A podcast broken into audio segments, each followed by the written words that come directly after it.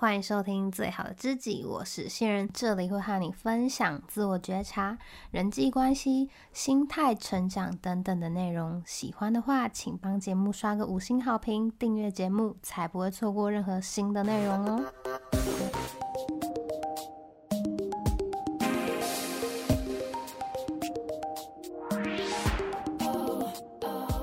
嗨，如果要说二零二三年的热门话题，AI 人工智慧肯定是榜上有名的吧？但是随着这么多 AI 工具的出现呢、你心中应该会有一个疑问，就是人类到底会不会被取代呢？我认为啊，AI 能够取代的是重复性比较高的工作，而不是所有的工作。例如说，你每天的工作是把数据 key 进表格里面，那未来可能会出现表格机器人，它可以自动的联动数据，然后把它转换为表格的形式。但是这种时候，人类就没用了吗？不不不，还是一定会有人需要去操作这个机器或者这个软体嘛。所以学会 AI 工具，或是能够和 AI 沟通呢，在未来一定能够增加我们的不可取代性。那我之前在听 AI 写作相关的讲座的时候，我就问过老师一个问题：如果我们在写作的基本功还不足够的情况下，就使用 AI 的话，会不会有不好的影响？那老师呢是很轻松的回应我说：“AI 啊，它只会让你在还没有那么厉害的情况之下呢，就看起来很厉害。而我们在职场上要的就是结果嘛，所以用 AI 绝对会有加分的效果。”为什么我们一定要去跟上 AI 的趋势呢？第一个，我觉得 AI 普及以后，它会改变各行各业的工作方式。那你能够掌握 AI 的技巧啊，就会让你更有竞争力。第二个呢，是 AI 能够提高你的工作效率，让你工作起来更轻松、更高效。我自己在做设计发想的时候，以前没有 AI，大概会需要两三天的时间去激发灵感啊，然后找资料，再把它们从我的脑海里面绘制出来。那现在有了 AI 图像生成呢，它几分钟之内呢，就可以先给我一个大概的画面，然后我再根据想要的感觉，透过指令去调整它，完全加快我的工作效率。然后我原本以为呢，AI 来做创意相关的工作可能不太行，但结果啊，它的创意其实也挺不错的。像我之前想要收集竹子结合草莓元素的椅子，我在 Google 上啊，就只有看到那种农夫在采草莓在做的那个椅子。但是我用图像生成的 AI 去做，它就懂得去把这些元素给拆解。它把竹子呢当做椅子的基底，然后提取了草莓的颜色还有特色，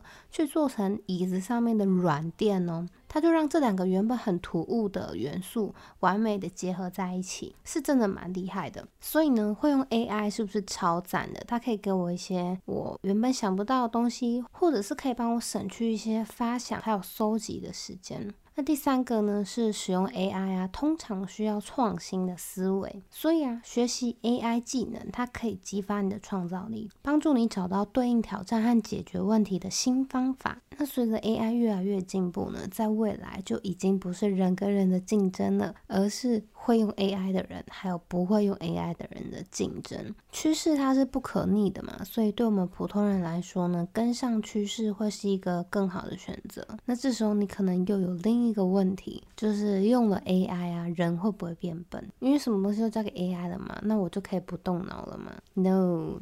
其实 AI 的使用结果呢，它会跟使用者有很大的关系。有的时候呢，只是用词的不同啊，产出的结果就会不一样。然后在过程中也会随着使用者的提问啊、思考脉络去影响 AI 的回答走向。所以我们要用 AI 的话呢，就要比它更聪明，知道它的运作机制以及怎么样去下对的指令，拿到想要的结果。那如果想要学习 AI，有什么样的资源吗？就是 AI 的工具呢，现在在网络上有各式各样的资源，但是如果你想要系统性的学习呢，推荐你可以来上现在正在 Press Play 上面募资的一门线上课程：AI 应用时代，从逻辑思维到文字沟通，从职场复利到高效生活。这门课呢，它会带你从如何和 AI 沟通。到如何应用到商业书信啊、活动企划啊、社群内容啊、演说啊，还有专业文章等等的范围。而且呢，AI 并不是只有 Chat GPT，像是图像生成 AI 啊、简报生成 AI、文案逐字稿 AI 等等的。所以不论你是行销人员啊、freelancer 啊、创作者啊、图像工作者啊、专案经理、企划等等相关的产业。AI 都会是你很棒的辅助工具。现在的募资价格呢是三零八零，但是只要你使用我的链接去购买的话呢，你就能够用目前市场上最优惠的价格买到这堂课哦。原价是四二八零，用我的链接购买只要二零八零，